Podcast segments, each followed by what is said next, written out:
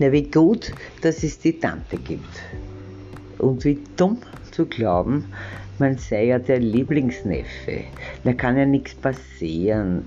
Können wir weiter schlemmen, saufen, rauchen, faul sein und wichsen nach Herzenslust.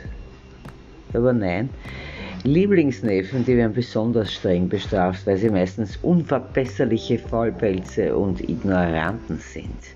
Da muss die Tante was tun, damit sie es im Leben zu etwas bringen und der Tante nicht mehr auf der Tasche liegen. Daher scheut sie auch vor rigorosen Maßnahmen nicht zurück.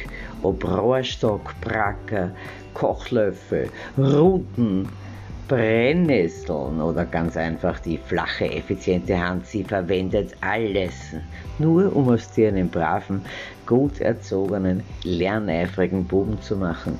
Das ist sie einzigartig. Weil die Ferien, die sind nämlich fast vorbei und Fleiß und gutes Benehmen ist dann wieder gefragt. Also besuch sie so bald wie möglich, aber nur nach telefonischer Voranmeldung, sonst wird sie noch böser.